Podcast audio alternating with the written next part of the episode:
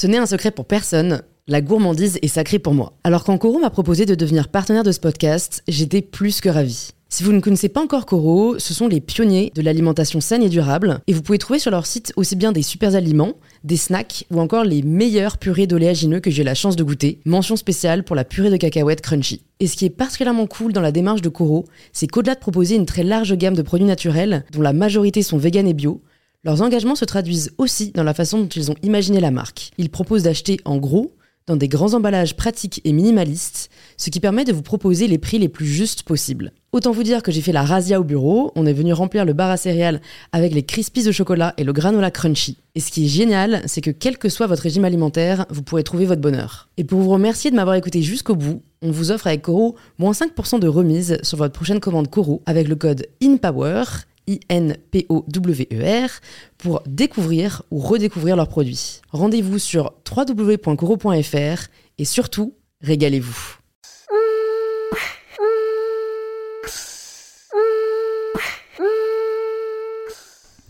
Bonjour à tous et bienvenue sur In Power, le podcast qui vous aide à prendre le pouvoir.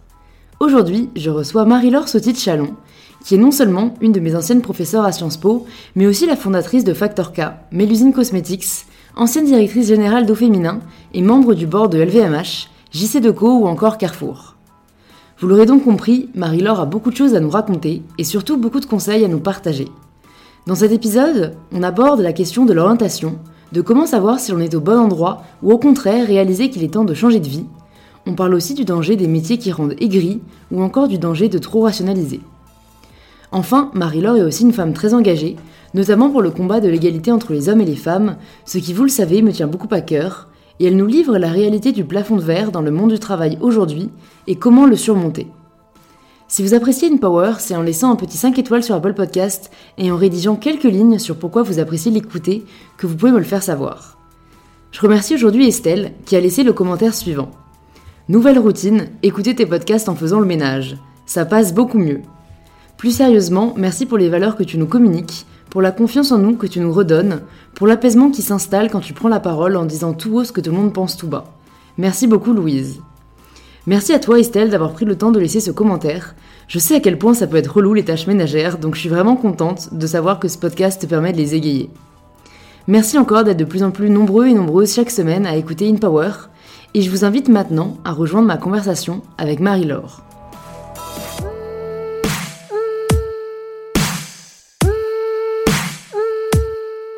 Bonjour Marie-Laure. Bonjour Louise. Bienvenue sur Power. Je suis euh, super contente de te recevoir parce qu'en plus, pour euh, bah, mes auditeurs, mes auditrices, Marie-Laure est une ancienne professeure que j'ai eue à Sciences Po euh, sur le cours Les médias mutants, mais en parallèle, bah, tu es aussi entrepreneur depuis pas mal de temps. Donc, est-ce que tu peux commencer à te présenter de la façon que tu souhaites aux personnes qui nous écoutent? Oui, je trouve que c'est une super intro de retrouver une élève, surtout une super élève. je fais toute ma carrière dans les médias et c'est le sujet qui me passionne. Ouais. C'est les médias, les audiences, la monétisation, le travail avec la communauté. Voilà, c'est tout ça qui a, qui a, fait vraiment ma vie dans l'ensemble des, des, parcours que j'ai traversés en France ou à l'international. Ok. Et quand tu avais, euh, allez, 20 ans, qu'est-ce que tu voulais faire? Est-ce que tu avais déjà cette appétence pour les médias? Oui, c'était ça qui m'intéressait et je ne savais pas si je voulais être journaliste ou si je voulais m'occuper de la pub ou si je voulais m'occuper de, euh, du business des médias. Je ne savais pas exactement. Ce que je savais, c'est que c'était ça le secteur dans lequel je voulais être. Ok. Et ça a été quoi ton premier job? Ça a été un job terrible dans une toute petite euh, supplément économique euh, du nouvel observateur qui s'appelait Atlas Eco, qui correspondait bien au profil Sciences Po euh, études mais qui était microscopique, évidemment. Euh, après, on s'en rend compte qu'après. C'était la porte d'entrée et il fallait trouver une porte d'entrée. Ouais. Donc, tu es rentrée quoi, dans les médias dès la fin de tes études? Je suis rentrée directement pour fabriquer des petits articles, aller vendre de la pub, faire tous les métiers à la fois. Et puis, je gagnais la moitié du SMIC. Et à un moment donné, euh, ce qui était quand même pas génial après Sciences Po, mais ça m'était égal parce que j'étais dans le secteur qui m'intéressait. Et je pense que ensuite, la chance que j'ai eue, c'est que euh, les médias ont une période de croissance incroyable. Ouais c'était un monde un peu de l'entre-soi euh, et donc il y avait de la place pour les jeunes diplômés. Je ne sais pas si c'est encore le cas. Et mm. c'est euh, toute la question que je pose toujours à, mes élèves, c'est essayer d'aller dans des secteurs où tout à coup il y aura à la fois de la croissance et une génération à mm. transformer. Et je me demande, euh, vu que c'est vrai que du coup c'était vraiment une autre génération euh, quand, quand bah, t'as grandi et que t'as fait tes études, quelles questions, toi, tu te posais, même avant tes études, sur le métier que tu voulais faire? Parce qu'aujourd'hui, il y a des questionnements vraiment assez importants, je trouve, où on se rend compte que bah, c'est quand même un travail qu'on va faire tous les jours de sa vie. Est-ce que toi, tu cherchais déjà vraiment le métier qui allait te faire plaisir de fou? Non, c'était pas du ça, tout... Ça, c'est des questions que, que ta génération, que, que vous, vous vous posez, mais nous, pas du tout. Alors peut-être parce qu'il y avait plus de chance aussi, parce qu'on retrouvait toujours quelque chose plus vite. Mais euh, c'est pas du tout une question que, que, je me suis posée. Moi, ce que je voulais, c'était être dans un secteur où j'allais être heureuse. Ouais. C'était ça mon, bah, interrogation. Et je me demande si dans le monde des startups, c'est pas de mmh. nouveau ça, mmh. finalement. Quand les gens refusent d'aller euh, chez AXA ou à la BNP parce qu'ils choisissent de monter euh, leur minuscule startup mmh. dans lequel ils vont avoir un job sans doute moins bien, moins bien payé, etc., c'est parce qu'ils ont envie d'être heureux et de travailler avec des gens qu'ils aiment. Quoi. Et, donc, c'est, on, est revenu à ça. Je me souviens que quand, quand j'étais à, à, France Télévisions, Louis Berriot, il disait au siècle précédent, on était dans son village et on se disait qu'est-ce qui manque comme métier? Il manque un cordonnier, il manque un boulanger, je vais faire ce métier-là. Et au XXe siècle, on a cherché au contraire ce que les jobs vous proposaient.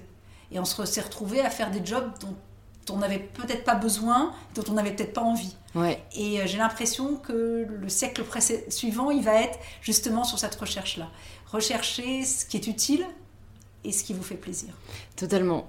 Après, en fait, moi, j'ai cette grande question de me dire à quel point c'est nécessaire aussi de passer par des jobs qu'on n'aime pas forcément, parce qu'au final, c'est un peu comme euh, l'échec, on en apprend tellement sur euh, ce dont ce qu'on veut pas au final je te jure je me dis ben euh, certaines expériences qui, qui, nous plaisent non mais en tout cas qui nous plaisent pas trop ça nous permet peut-être de savoir le plus tôt possible ce dont on a vraiment pas envie euh, est-ce que la hiérarchie, c'est vraiment pas pour nous Moi, j'ai l'impression que, c'est pas. Faut pas chercher à aller vers les trucs qu'on n'aime pas, dans lesquels on va être pas heureux. C'est quand même un drôle, drôle de, un drôle de truc. Bien sûr, bien sûr. Mais en revanche, euh, aller chercher quelle est la routine qu'on aime faire. Ça, je trouve ça intéressant et peut-être dans des endroits où on s'y attend pas forcément. Mm.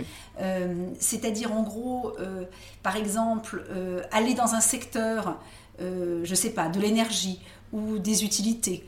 Euh, a priori, on peut se dire que euh, aller dans, dans le recyclage, c'est quand même pas marrant comme secteur. C'est un secteur très masculin, c'est peut-être très dur. Mais peut-être que si on y fait un métier absolument passionnant, dans un secteur qui en plus est en grande croissance, on va trouver ça génial. Hmm. Donc, euh, je, je, pense qu'il ne faut pas avoir trop d'idées préconçues et qu'effectivement, tu as raison, il faut aller chercher la routine qui te plaît peut-être pas dans le bon secteur, le bon métier, ou peut-être au contraire dans le meilleur secteur, un métier qui sera différent du métier auquel on pense. Il ne faut pas avoir d'idées trop préconçues, c'est sûr, parce qu'il faut essayer. Et c'est une façon d'apprendre.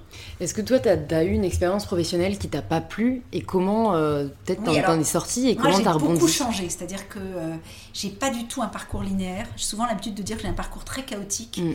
J'ai euh, changé quelques fois tous les deux ans donc vraiment beaucoup, très vite, avec une forme d'infidélité. Et je pense que c'était parce que à la fois je me cognais un peu au plafond de verre et parce que je m'apercevais qu'il y avait mieux ailleurs. Mm.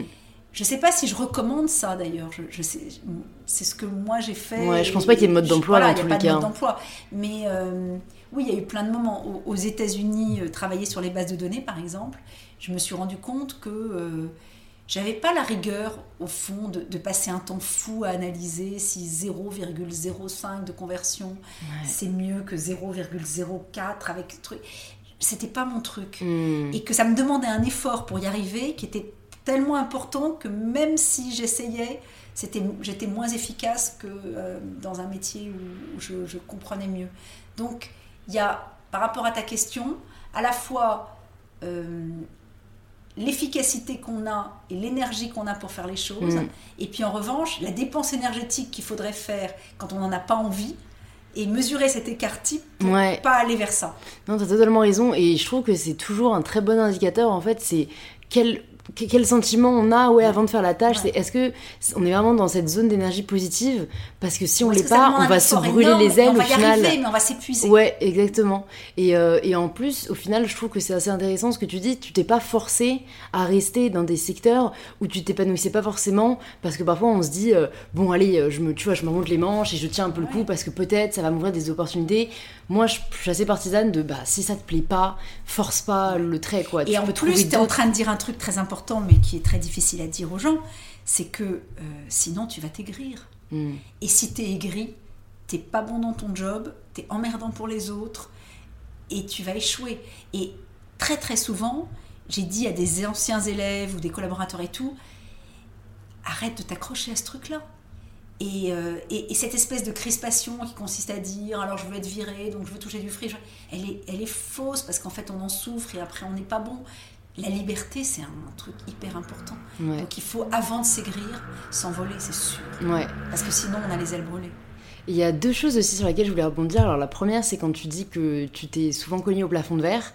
Toi, donc, euh, tu l'as vraiment expérimenté parce que tu dois connaître peut-être aussi Fanny Auger, qui est passée sur le podcast. Et je l'ai vu il n'y a pas très longtemps, on, discutait de ça et, de, nos projets. Et elle euh, disait euh, qu'elle, au fond, et elle avait rencontré beaucoup de femmes et tout, tu vois, qui avaient des hauts postes, ou même qui étaient juste salariées. Et, et qu'en fait, elle disait que c'était parfois les femmes qui se l'inventaient parce que voilà, il y a des femmes qui venaient la voir et qui, leur disaient, et qui lui disaient euh, Moi, mon patron, il m'a proposé une augmentation, mais je l'ai refusée parce qu'en fait, je me sentais pas légitime à la voir. Et elle me disait que pour elle, le plafond de verre, c'était euh, on, se, on, se le crée nous-mêmes. Et comme moi, j'ai jamais été dans le monde du travail, je m'en rends pas compte, tu ouais. vois. Moi, j'adore Fanny, mais je suis pas tout à fait d'accord avec son truc parce que la réalité, c'est que si les femmes ont 20% d'écart de salaire avec les hommes, si euh, elles accèdent à moins de responsabilités, si euh, elles sont plus dans la précarité, etc., on va pas leur dire en plus que c'est de leur faute, quoi. Donc, euh, donc énorme coup de gueule sur ce sujet-là. Maintenant, à force de rebuffades, à force de difficultés et d'un désir de perfection, qui lui en revanche est assez réel, c'est vrai qu'il y a des femmes qui passent à, cause de, à côté d'opportunités. Mais le manque de confiance, c'est pas de notre faute, c'est parce qu'on nous l'a collé depuis le début. Euh, et donc, euh, on peut pas dire ensuite, euh, c'est un peu de notre faute. C'est parce qu'on nous a collé beaucoup, beaucoup de responsabilités de, et qu'on nous a fait douter. moi, quand j'étais chez Aegis, je disais toujours à, à, Jerry Bullman, le CEO, il faut que, pour prendre la tête d'un pays, il faut qu'il y ait deux hommes qui aient échoué pour que ce soit confié à une femme. Il me disait, mais non, c'est pas possible, c'est trop. Mmh. C'est-à-dire que si deux femmes ont échoué, alors deux hommes ont échoué, là peut-être on se dit prenons un risque. Il n'y a, plus d'espoir. C'est ça le plafond de verre. C'est d'abord d'essayer les hommes. C'est difficile. Donc en fait, on nous propose des trucs euh, qui ont été refusés par d'autres quand même. Et toi, ça s'est manifesté comment euh, concrètement, euh, ce plafond de verre et, et, comment est-ce que tu as réagi? Parce que j'imagine que des personnes qui nous écoutent peuvent y être confrontées encore aujourd'hui. quoi. Je veux pas me plaindre parce que euh, j'ai eu beaucoup de chance et j'ai quand même eu beaucoup de soutien et, sans doute des mentors qui ont cru en moi. Et donc, j'ai pas envie de commencer par gémir et me dire, et dire que, mm. que j'ai pas eu de chance. J'ai obtenu les postes que je voulais. Et quand je suis pas montée plus haut, c'est peut-être parce que j'en avais pas la compétence aussi. Donc, euh, je, je, veux pas euh, trop me, me, vanter. Mais ce qui est sûr, c'est qu'il y a plein de moments, il a fallu attendre mon tour avec beaucoup de patience. Euh, je te donne un exemple. Avant de prendre la présidence de Edgis, on m'a proposé la présidence de Cara, on m'a proposé de me nommer un mec au-dessus, on m'a proposé de choisir un des candidats. Et il a fallu que euh, le conseil d'administration s'aperçoive que sans doute un des types qui allait être choisi me ferait partir pour que j'ose dire et pourquoi c'est pas moi. Donc, euh, donc ça c'est du plafond de verre vécu, ressenti, euh, etc. Mais, mais je l'ai eu, à, je l'ai eu à plein de moments. À plein de moments, j'ai vu qu'on hésitait parce qu'on se disait, euh, elle a des enfants, est-ce qu'elle aura la force de caractère? Et puis, quand tu es une femme, tu as très peu de schémas parce qu'il y a très peu de rôle modèle. Mm. Donc, en fait, je le dis souvent en rigolant, mais avec pas mal de copines, c'est où tu ressembles à Margaret Thatcher et on dit ah elle est très très très dure, c'est vraiment Angela Merkel, elle est très très très dure. Ou alors tu es faible et euh, complaisante, voire pute. Donc, euh, on a tendance à te dire, les, reproches qu'on a fait à Edith Cresson, euh, ah oui, mais elle est la maîtresse du président, quoi, en gros. Et donc, tu te dis, mais, mais comment ça se fait qu'il n'y ait pas plus Ou alors, elle est un peu hystérique. voilà, alors ça, c'est, on te dira ça, c'est royal. On te retombe toujours sur des clichés qui font que tu peux pas être toi. Et que euh, et que pour un homme on le dirait tu es très charismatique il a un très fort caractère une très forte vision etc enfin c'est, tu connais ce, ce, cas Harvard de Howard ou Rosen. Ces deux cas marketing où on présente le même les mêmes choix. Dans un cas on trouve que l'homme est hyper euh, charismatique c'est un vrai leader et dans l'autre on trouve que elle elle est euh, terrible, elle est castratrice, etc. C'est le même cas. Ouais, ouais. Bon, donc c'est ça que j'ai trouvé difficile. et c'est ça que j'ai rencontré souvent. et puis enfin, le truc qui me paraît aussi à souligner tout le temps, c'est que je trouve qu'on n'est pas formés, nous les femmes, à la sororité. Les hommes sont formés à la fraternité. Les ah équipes de sport, les, les mecs qui chantent avec la bière et tout. Nous, on, est très, très euh, fraternels, enfin, dans, notre sphère privée. On est très bonnes copines, on est très proches de notre famille, de nos tantes, de nos grands-mères, on s'occupe à fond euh, de, de, de l'ensemble de la famille et tout de nos copines, de nos best friends et tout. Mais dans le monde professionnel, on nous met tout de suite en opposition. Et comme on n'y a pas réfléchi, on se fait piéger. Donc on entre dans ce truc-là, nous aussi, de se critiquer un peu, de regarder le look des autres, de, de chercher à créer une relation personnelle au lieu d'être sur un terrain strictement professionnel avec les autres femmes et donc d'avoir des déceptions. Et je trouve que il faudrait que toutes les femmes réfléchissent à ce sujet-là, en se disant mais est-ce que vraiment on est solidaires les unes des autres? Est-ce mm. qu'on s'entraide? Est-ce qu'on a un vrai network ensemble, mm. etc. Parce qu'on a beaucoup à progresser. Bah, je pense que c'est pour ça que des applis comme Bumble ont aussi bien marché aux États-Unis, parce qu'il y avait, y avait pourtant ce besoin. Euh, je suis d'accord, vu que dans le cercle privé, tu as vachement raison. Je trouve qu'il y a une solidarité féminine assez, euh, en tout cas, moi je la vis comme ça, très forte. On est toujours prête à donner des conseils. je le vois aussi sur les réseaux. Mais c'est vrai que dans le monde professionnel, euh, c'est tout de suite une rivalité. Il y a une étude euh, incroyable qu'on avait faite sur Au Féminin, où on avait demandé aux femmes, et je crois qu'il y avait plus de 60% des femmes qui préféraient travailler avec un homme. Ah ouais. Et elles disaient systématiquement, les femmes sont plus exigeantes, plus elles voulaient pas avoir des femmes boss. Mais en mm. fait, c'est parce qu'elles n'en avaient jamais eu. et donc, elles se racontaient un schéma sur la femme euh, boss en disant elles sont toutes méchantes. C'était effrayant. Et quand on discutait avec elles une par une, elles disaient non, mais c'est vrai, pourquoi tu lui dis ça en fait? Mm. elles, voyaient bien qu'il y avait quelque chose qui était biaisé. Euh, et, je crois que c'est parce qu'on n'en a pas parlé en fait de ce sujet-là. On n'a pas de rôle modèle et on n'a pas. Et, et plein de fois, professionnellement, j'ai eu à dire à des femmes mais vous faites pas des coups foireux, quoi. Ne, vous faites pas ça. Mm. Changez.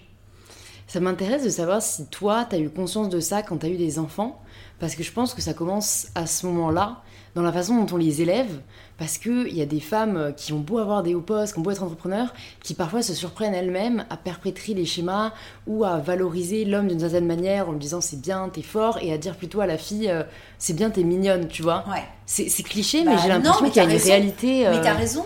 Mais, le problème, on ne donne pas à la femme, dès qu'elle est enfant, euh, la possibilité de, de, se projeter. que, que les, études là-dessus ont été incroyables. Quand tu apprends à marcher, un petit garçon et une petite fille, tu apprends pareil. C'est-à-dire que tu traverses la pièce et et t'avances pour aller vers les bras de la personne qui te les tend. Et quand tu entres à la garderie ou à l'école, les petites filles se mettent en grappe et les garçons continuent à courir en plein milieu. Donc, de toute façon, cette occupation de l'espace, ce droit à, à, être au milieu, quoi. À prendre de la place. à prendre de la place, il, est contesté tout de suite.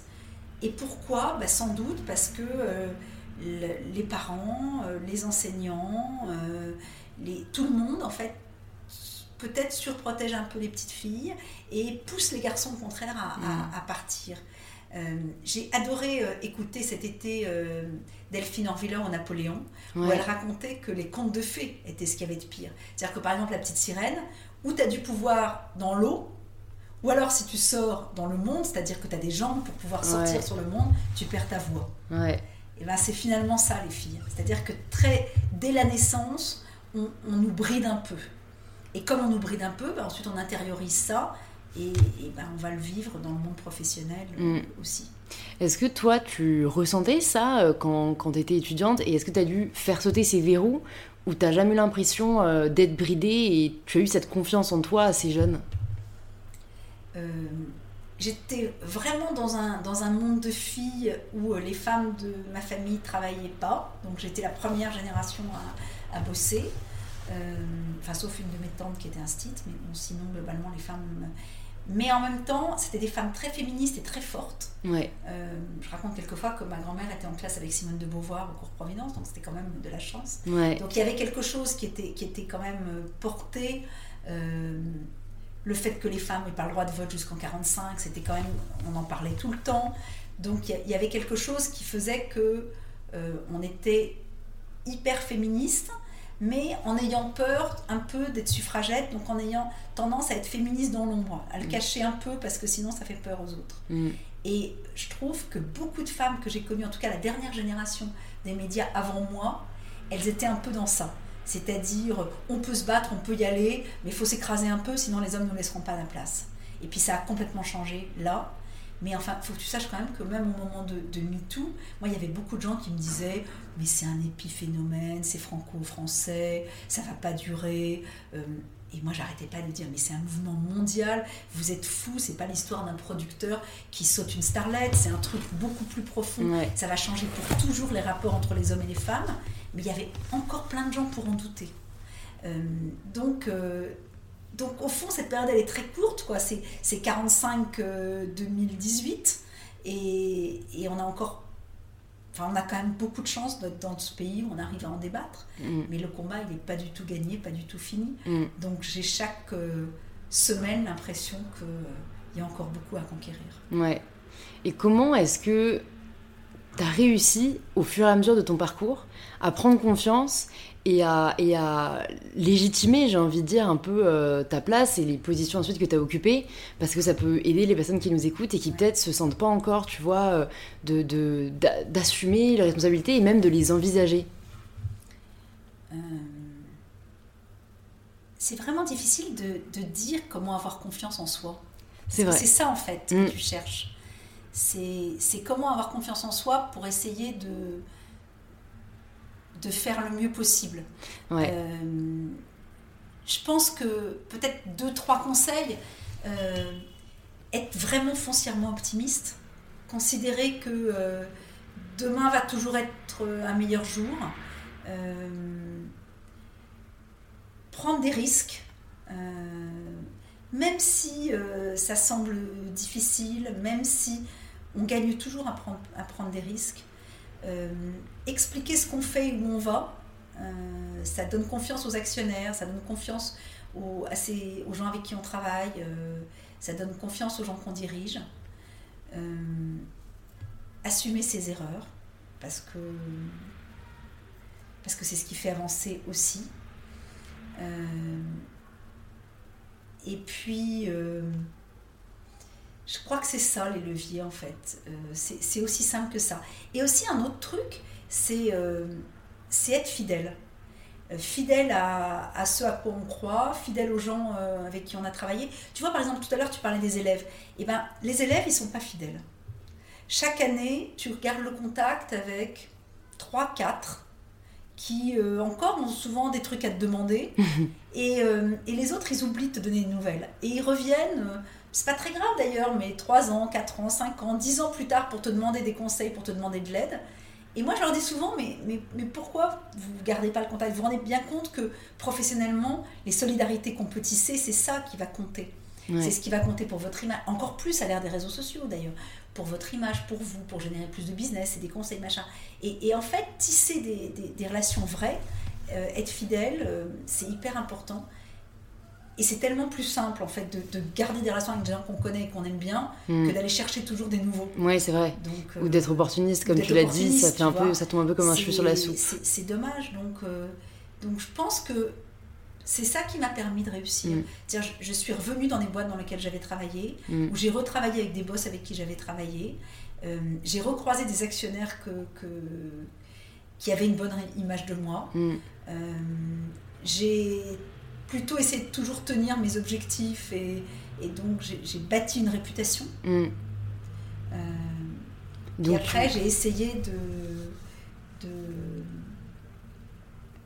j'ai essayé d'aider le plus que je pouvais euh, les, les, les, gens avec lesquels j'avais travaillé. Ouais. Euh, ça, on s'en souvient toujours. Hein. Parce qu'on s'en souvient, les clients, les collaborateurs. Et donc, c'est ça que, finalement, c'est ça que tu peux bâtir. Mm. Le reste, ça compte pas, mm. peut-être.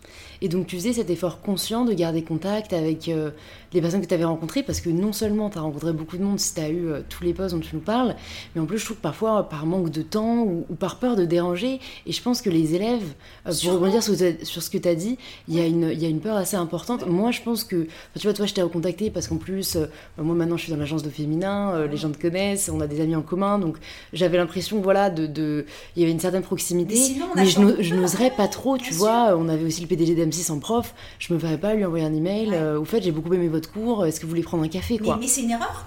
C'est une erreur parce que comme en plus il y en a très peu qui le font, quand tu le fais, on, se souvient de toi. Ouais, c'est vrai, c'est vrai. Euh, et puis, et puis ça prend pas de temps en fait. De toute façon, les élèves, ils te dérangent tout le temps pour des trucs à la noix, du genre est-ce que je peux reporter mon devoir d'une semaine Est-ce que je C'est quand même plus sympa d'être appelé pour te dire tiens, j'ai tel job, est-ce que vous pensez que je devrais prendre ça ou ça?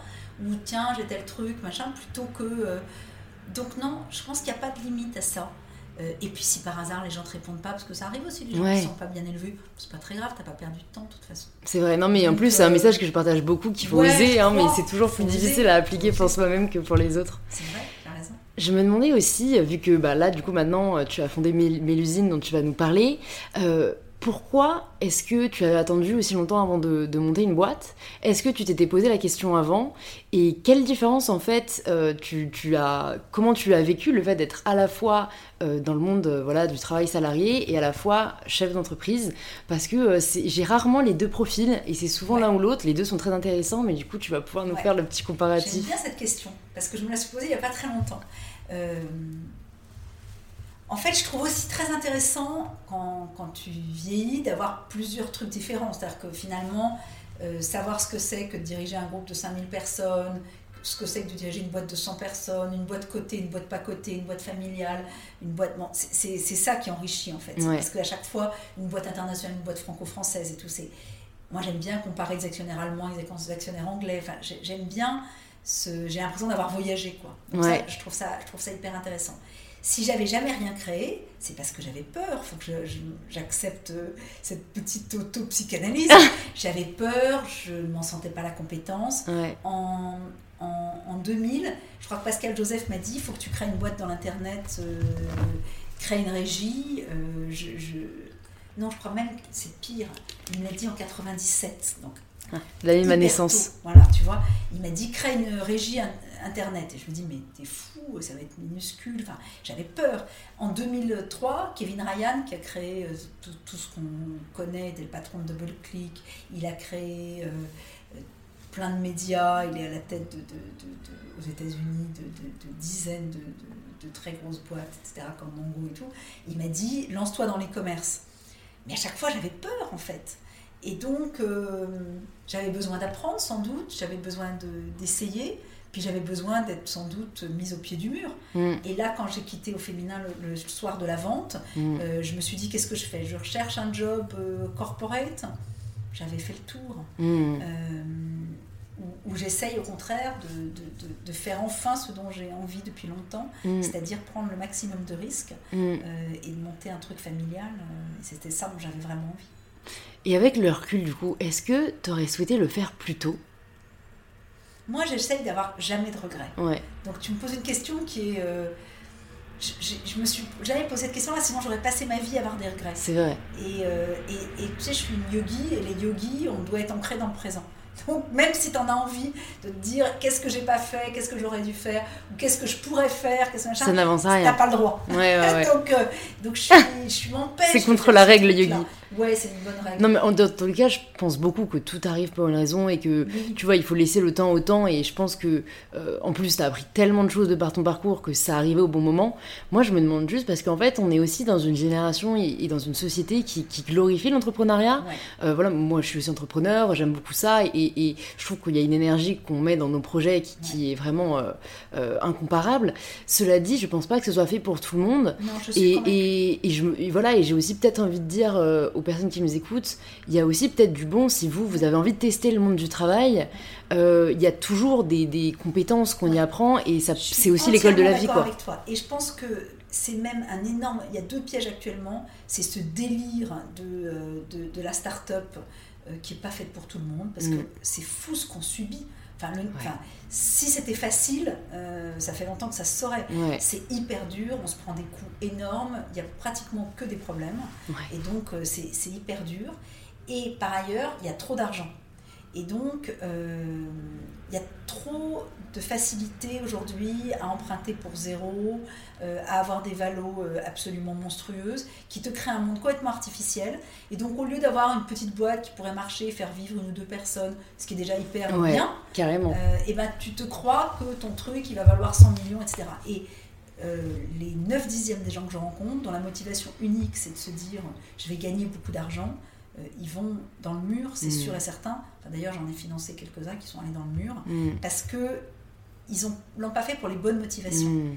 Donc, euh, il faut le faire que si on est vraiment porteur d'une vision, ce que tu me disais par exemple sur ta vision, sur ce que vraiment tu as apporté comme, comme combat, euh, et qu'on est prêt à prendre tous les coups. sinon, il faut surtout pas le faire ou on peut le faire à côté. Enfin, on peut aussi investir un peu avec des copains. Et puis le jour où les fondateurs de Marmiton, c'est ce qu'ils ont fait. Pendant 2-3 ans, ils avaient un boulot à côté. Puis le jour où ils se sont sentis euh, prêts, à, prêts à partir. Mais il ne faut pas partir comme objectif euh, en se disant euh, moi, ce que je vais, c'est faire fortune et lever beaucoup d'argent. Ouais. Parce que ça, ça rend très malheureux.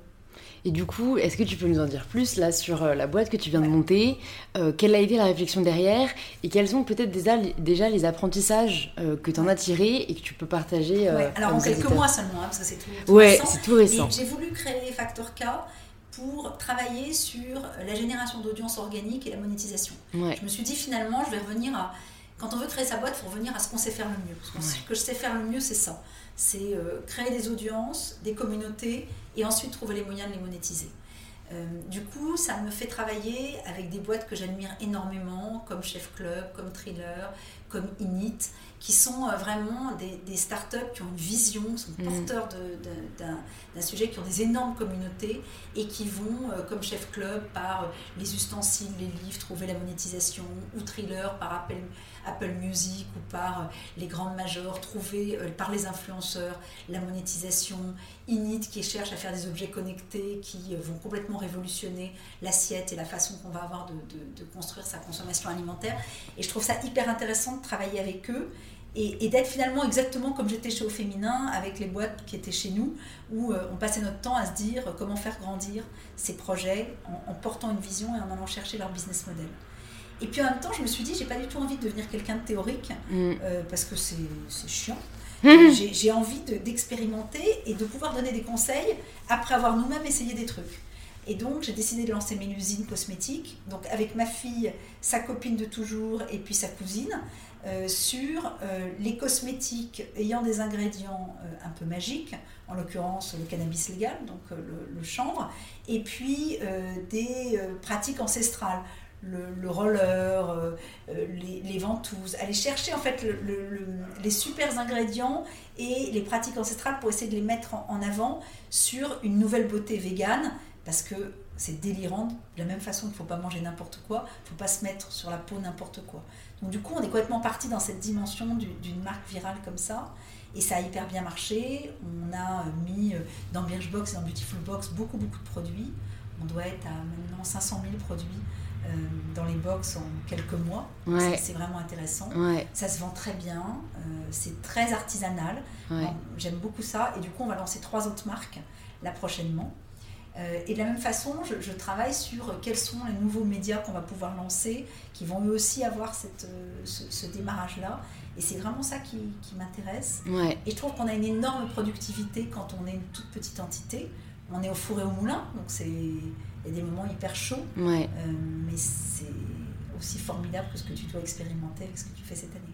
C'est vrai, mais j'allais te dire, c'est vrai que du coup, tu as quand même euh, deux gros projets euh, en même temps. Est-ce que dès le début, tu as voulu faire les deux? Est-ce qu'il y en a un qui s'est rajouté après? Et comment est-ce que tu répartis ton temps Parce qu'on n'a que 24 heures dans une journée. Plus tu fais de trucs et plus tu arrives à en faire. Ça, ça c'est mon, mon mantra. Là, les personnes qui nous écoutent doivent rigoler parce que c'est ce que je réponds à chaque fois. C'est un peu bizarre. La productivité entraîne la productivité. Ouais, c'est contre-intuitif, mais tu perds pas de temps, tu es hyper efficace. Mais c'est exactement ça. Du coup, tu n'as pas le temps de ne rien faire. Non.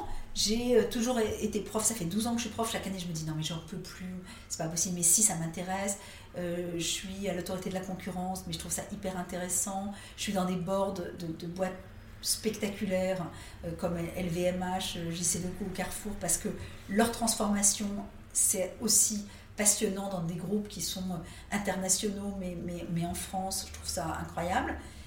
Et donc pour l'instant, euh, so far so good, je trouve que plus tu fais de trucs et plus tu as le temps d'en faire. C'est pareil que les entrepreneurs à qui je dis c'est quoi vos combats, c'est quoi vos engagements et qui me disent ah ben non j'en ai pas. Et ben alors c'est pas intéressant en fait, on fait pas ça pour, pour, pour rien. Il faut être porté par cette énergie-là. Ouais, je pense que c'est ce qui fait tenir dans tous les cas sur le long terme.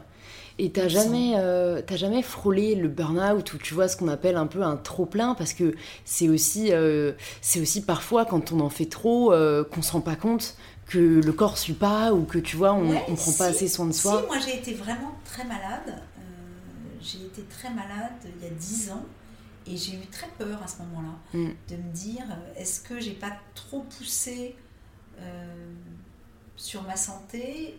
Mais à ce moment-là et eh ben tu, tu, tu, changes ta vie en fait. Effectivement, c'est le moment où, où, je suis arrivée chez Au Féminin et où, j'ai changé de vie. Euh, si, il faut s'écouter aussi. Ouais. Et est-ce que. Qu'est-ce que tu dirais du coup euh, Mais je pense que le burn-out, c'est pas la même chose que, euh, que l'épuisement. Le burn-out, ça, ça, vient de ce que. à un moment donné, il y a une pression extérieure qui vient sur toi, sur quelque chose auquel tu croyais. Et donc tout à coup, tu te butes contre un mur. Euh, l'épuisement, c'est juste que tu fais trop de choses. Hmm. Ça, j'ai jamais connu l'épuisement. D'accord. J'ai connu le burn-out qui est, euh, euh, on, essayait de tout faire pour tout maintenir, on a perdu Renault internationalement, il fallait licencier 100 personnes, c'était trop quoi. il y avait trop de Trop de pression. Trop de, pression trop, de, trop de souffrance, j'étais trop en contradiction avec ce, hmm. que, ce, que, je voulais. Ça, ça, il faut à ce moment-là changer hmm. de vie. Mais euh, quand tu fais beaucoup de choses, au contraire, c'est enrichissant. Hmm. Il y a une question qui me vient euh, de ce que tu viens de dire et même des personnes que tu as dû côtoyer, vu que tu as, côtoyé quand même des, des, personnes qui avaient des postes à haute responsabilité.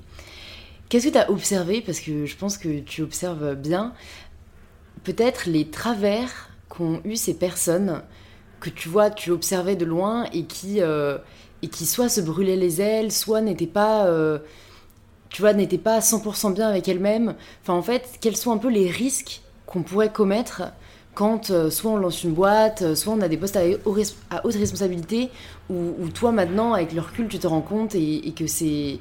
Il faut faire attention à pas faire ses erreurs, on va dire. Bah, c'est l'enfer, c'est la grosse tête, c'est de, se regarder dans un miroir et d'y croire. Hmm.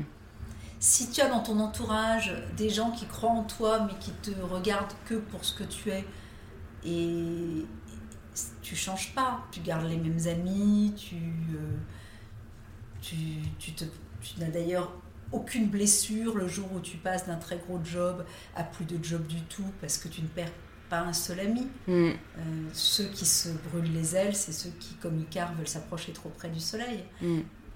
Je crois que là, c'est du 100%. Et donc, c'est pour ça que les réseaux sociaux sont très dangereux. C'est-à-dire que si tu commences vraiment à croire que ton image et à regarder le moindre commentaire et à souffrir quand on te, quand on te démolit, tu es, tu es effectivement un peu cuit. Oui. Et ça, euh, c'est un vrai piège. Euh, je pense qu'il faudrait aussi se former à ça. C'est-à-dire qu'il faudrait presque expliquer, euh, il y a presque un permis, de, un permis à passer pour utiliser les réseaux sociaux. C'est sûr. Alors, malheureusement, je pense qu'il ne sera pas mis en place de sitôt, mais, mais, c'est en en parlant qu'on peut s'en rendre compte. Tu veux, moi, quand tu vois des boîtes qui font 16 euh, milliards de profits comme Facebook ou 25 milliards comme Google, qu'ils ne mettent pas en place un peu de, euh, de, de, social responsibility sur ces sujets-là et qu'ils ne te forment pas un peu à t'expliquer, euh, au lieu d'essayer de te capter toujours plus d'attention, attention fait, euh, fait des cures d'abstinence, euh, euh, lâche tout ça. Mais c'est irresponsable. Ouais, c'est vrai. Surtout que, comme tu dis, ils ont tellement d'argent. je vois pas pourquoi ils veulent à tout prix qu'on reste le plus longtemps possible sur, sur l'appli. Ouais. Ils gagneraient tellement. Ils, ça, aurait, tellement de sagesse. Je veux dire, leur claim de départ, c'était Connecting the World, Don't Be Evil, c'était tout ça. Donc pourquoi est-ce qu'ils ne reviennent pas à, cette mm. source-là? Une nuit, j'ai rêvé que Facebook euh, que Mark Zuckerberg disait euh, Je ferme les trop, trop addicts. Comme tu pourrais imaginer que la Française des Jeux dise, comme les casinos qui s'interdisent aux gens qui, qui jouent trop et qui mettent en danger leur santé mentale. Et ça serait formidable. C'est vrai. Je me suis réveillée en disant, mais ça serait génial. T'as raison, en plus, j'y pense parce que maintenant, tu peux voir le temps que tu passes sur Instagram. Il faudrait bloquer au-delà de peut-être aller deux heures par jour, tu vois. tu bloques. Au revoir, tu peux plus accéder à la Parler à vos amis, tu vois. Et, mais ça serait tellement ça. Et ça serait tellement généreux. Ouais, ouais. Et toi, est-ce que tu arrives à garder ce temps, que ce soit pour toi ou pour tes amis? Est-ce que tu te le programme, tu vois, est-ce que tu te l'imposes entre guillemets parce que je trouve que quand on est porté par des projets, moi, parfois je, vois plus le temps passer et, et, je devrais plus être avec mes proches, tu vois. Moi aussi, mais euh, tu sais, je suis en même temps une élève moi de Jean-Louis Serran-Schreiber. Alors dans cette famille-là, euh, on était quand même passé de le groupe expansion, le cadre dynamique, psychologie, euh, l'être qui pense et qui est bien dans son corps, et euh, il a lancé les clés ensuite, et puis ensuite Perla et lui, ils ont, ils ont été des modèles sur tous ces sujets-là. Donc euh, je fais très attention, mais je suis comme tout le monde, je, pourrais total, tomber dans l'addiction absolue. Mais tu fais attention à, à ne pas je, Je passe mon temps à me répéter qu'il ne faut pas que je l'oublie. Et quels enseignements, tu dirais, si tu devais partager trois conseils clés que tu aurais aimé savoir euh, quand tu sortais euh, de Sciences Po, qu'est-ce que, que tu partagerais? Euh, Suivre son intuition. Je crois que surtout quand on sort de Sciences Po d'ailleurs, on a tendance à trop rationaliser. Et donc l'intuition, c'est, c'est une sève vraiment très, très précieuse. Donc il faut la laisser couler et jaillir le plus possible. Et on a toujours l'intuition des autres, l'intuition des projets, si, si on essaye de, de, l'écouter. Donc ça, je dirais ça en premier. Euh, en deuxième, euh, s'entourer des gens qui en a confiance. On apprend et on progresse tellement avec des gens avec qui on a confiance et on peut tellement souffrir d'environnements nocifs mm. que c'est quand même plus simple. Euh, et en troisième, je dirais euh, ce qu'on a dit tout à l'heure, ne, jamais se laisser euh, envahir par l'aigreur. Mm. Euh, dans, dans, ma famille, on, on dit toujours qu'il il y a quelquefois des petites casseroles de haine recuite où on ressasse, mais machin, qui m'a dit ça et qui m'a fait, tu te souviens, et blabla, et tout ça. Et que ça, faudrait leur filer des coups de pied à ces, ces petites haines recuites tout le temps en, riant, en se disant move on et, et on s'en mm. Ça, ça, ça, purifie la vie en fait de, vrai. de réussir euh, ça. C'est vrai, mais c'est vrai que c'est pas évident. Je trouve que autant euh, on peut contrôler beaucoup de choses, mais parfois le ressentiment, c'est pas évident, euh, ou, les, ou les remords qu'on envers soi-même, alors que ça, n'apporte rien, ça n'apporte rien de positif. Mais je pense que c'est un travail qui, même s'il n'arrive pas du jour au lendemain, peut être totalement mis en place si on, si on le veut assez. Hein. On vraiment on progresse sur mm. ça. Est-ce qu'il y a quelque chose qui t'a aidé toi personnellement là-dessus Tu parlais du yoga, peut-être que ça. Ouais, le, yoga incontestablement. Je suis trop euh, agitée pour la méditation, mm. donc. Euh, mm. Mais, mais j'aspire à la méditation ouais. et la marche. Ouais, marche, à moi récemment, écouter des podcasts en marchant, c'est hyper euh, apaisant. Ou en silence aussi. Ou en silence. Moi, ça, j'ai encore, j'ai encore beaucoup de mal. mais, mais non, mais il n'y a pas de souci. je sais que ça a du bon, mais c'est comme la méditation. moi, c'est je suis trop agitée pour. Et, et au contraire, en fait, c'est le fait d'écouter un podcast qui permet de tourner un peu mon cerveau en off. Alors que, marcher seul avec moi-même, et j'en parlais avec Alice Zaguiri, qui est la fondatrice de The Family, euh, qui elle y arrive très bien et même elle voyage seule et tout. Je crois que j'ai pas encore atteint ce stade parce que, au contraire, du coup, mon cerveau va à 100 à l'heure et, et j'ai le contraire de l'effet escompté qui était de me relaxer. Alors que quand tu mets des écouteurs et que tu écoutes les autres, voilà, moi j'arrive à déconnecter, tu vois. De toute façon, il faut trouver sa, sa petite routine. En fait. c'est ça la recette. c'est trouver ce qui marche pour soi. Et pas se forcer à faire forcément euh, comme les autres. Est-ce qu'il y a aussi une ressource peut-être que tu conseillerais, que ce soit un livre qui t'a particulièrement marqué ou un film euh, qui, qui, voilà, t'a apporté quelque chose? Euh, Tellement. Je sais même pas par par, qui commencer ou par. Euh, Est-ce qu'il y a un livre que tu offres euh, particulièrement? Euh, Pas particulièrement. Là, j'ai offert beaucoup le dernier livre de, de Perla, Servan Schreiber, parce que je trouvais qu'il avait une grande sagesse sur, sur, la, sur la vie, sur le vieillissement, qu'il y avait quelque chose de, de très doux. Ouais. donc, un petit peu. bling sur l'intuition. Je trouve que aller, aller chercher son intuition, mm. à creuser, c'est vraiment utile. Et puis, euh, et puis j'écoute beaucoup les TED Talks euh, qui, qui, souvent me, comme tu le disais, un peu, c'est comme des podcasts, te, te, te, nourrissent, te nourrissent vraiment. Euh, le désert. Le, désert est. j'ai fait des, des, treks dans, dans les déserts proches de nous qui paraissent aujourd'hui plus difficiles. Je suis allée euh, dans les déserts de, Libye, d'Algérie, etc. Et, et, le désert a quelque chose d'immortel, mm. d'éternel, qui t'apporte beaucoup de paix. Ok. Moi, j'allais te dire s'il y avait quelque chose qui te nourrit en dehors euh, de toutes tes activités professionnelles. Est-ce que tu as une, euh, une autre passion secrète ou une autre passion cachée Le yoga Ouais.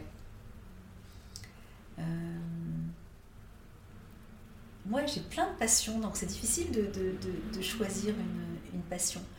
Euh, d'abord, je trouve que les combats te nourrissent énormément. Ouais. Et donc, euh, si je devais citer qu'un seul, c'est la Fondation des femmes. Ah ouais, je travaille avec eux. Si tout à coup, Cécile se soit, se soit, se soit dit, il y a une relève à prendre de filles de 30 ans sur les, les nouveaux sujets des, des, féministes et des associations. Il n'y a pas de raison que le Téléthon lève de l'argent alors que les associations de femmes ne sont pas structurées cette énergie-là, elle me... les aider, ça me nourrit énormément. Ouais, c'est vrai. Et c'est admirable, je trouve, de consacrer euh, sa vie à, l'autre et à aider euh, celles qui en ont le plus besoin. Oui, puis tu arrives à finalement des combats très simples. C'est-à-dire que quand euh, là, on, va ouvrir finalement rue de Vaugirard un musée ou un lieu pour réfléchir à l'égalité des hommes et des femmes. Mm. Mais tu te dis, il existe le musée du camembert, du cidre, de je sais pas quoi, de la partout, chaussette, de la chaussette partout. Et, ce truc-là, aussi important, il n'existait pas. Donc, c'est ouais, aller, aller réfléchir à des combats euh, évidents. du sens, ouais. Ça, je trouve que c'est très fort. Est-ce qu'il y a une personne que tu admires euh, particulièrement ou euh, une autre façon de tourner la question, c'est avec qui t'aimerais dîner si tu avais le choix demain? Oh bah oui, évidemment Mandela. Mais malheureusement, je suis arrivée trop tard. Euh, mais euh, c'est vraiment un combat euh, de toute une vie. Ouais. Et avec tellement de, sagesse et d'intelligence. Ouais. ouais, la sagesse, c'est quelque chose que je trouve assez admirable, en tout point. C'est inouï. Ouais. Et donc, ouais, vraiment, sans hésiter. Et comme on arrive déjà à la fin du podcast, je te pose la dernière question, la question signature d'InPower. Ça signifie quoi pour toi prendre le pouvoir de sa vie? Je ne savais pas que c'était la question signature, alors j'ai pas réfléchi.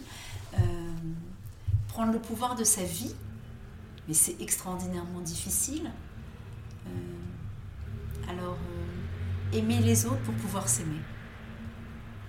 C'est beau. C'est beau, et en plus, je pense que certaines personnes vont être surprises en entendant cette phrase parce que souvent, je dis qu'il faut s'aimer soi-même avant d'aimer les autres, mais c'est plus dans le sens où particulièrement quand on est une femme, parfois on ne s'aime pas comme on est et on va tendance à recueillir l'amour de l'autre comme euh, significatif de, notre valeur. Et du coup, quand cet amour n'est plus là, on a l'impression qu'on ne vaut plus rien et, qu'on a placé notre valeur dans. Je comprends très bien que tu dis ça, mais en même temps, je pense qu'il ne faut pas trop s'aimer soi. Ben, en fait, moi, c'est plus peut-être s'accepter. Ah, c'est là où la différence, euh, parfois. Euh, c'est ça la mais, différence. Mais bon, j'ai quand même envie qu'on puisse dire qu'on s'aime sans que ça fasse euh, narcissique ou qu'on ait l'image de, tu vois, comme tu dis, la grossette. en tant que femme, on a vachement de mal à dire, euh, ben, j'aime, j'aime mon corps. Si tu le fais dans l'autre sens, c'est-à-dire que si tu aimes les autres pour t'aimer toi, en fait, c'est finalement ce que les autres te donnent qui te permet. Mais je vois ce que tu veux dire, parce qu'en fait, je vois ça comme un boomerang. Ouais, T'as raison, c'est, c'est comme, euh, oui, c'est, donné sans rien attendre en retour bah forcément, et c'est, c'est, ça plus fort en fait. Oui, c'est plus fort, ça t'as bien raison. Et tu doutes moins. Mm. Mais bon, ça marche euh, la majeure partie du temps seulement. Super, bah merci beaucoup Marie-Laure d'être venue sur une Power. Ça m'a fait très plaisir et je suis vraiment ravie parce que euh, je pense que tu as pu apporter plein de bons conseils euh, à nos auditeurs et nos auditrices. Où est-ce qu'on les redirige s'ils veulent en savoir plus sur toi, sur euh, les, boîtes que tu es en train de monter euh, Est-ce que tu as des réseaux sociaux ou, euh, Sur LinkedIn. ouais. Sur LinkedIn que je les. Ok, bah donc je mettrai ton LinkedIn dans les notes du podcast avec aussi ben, les réseaux sociaux de Mélusine. Comme ça, ils pourront, voir, ils pourront voir ce qui, ce qui se prépare. Merci beaucoup, à très Merci vite. Louise.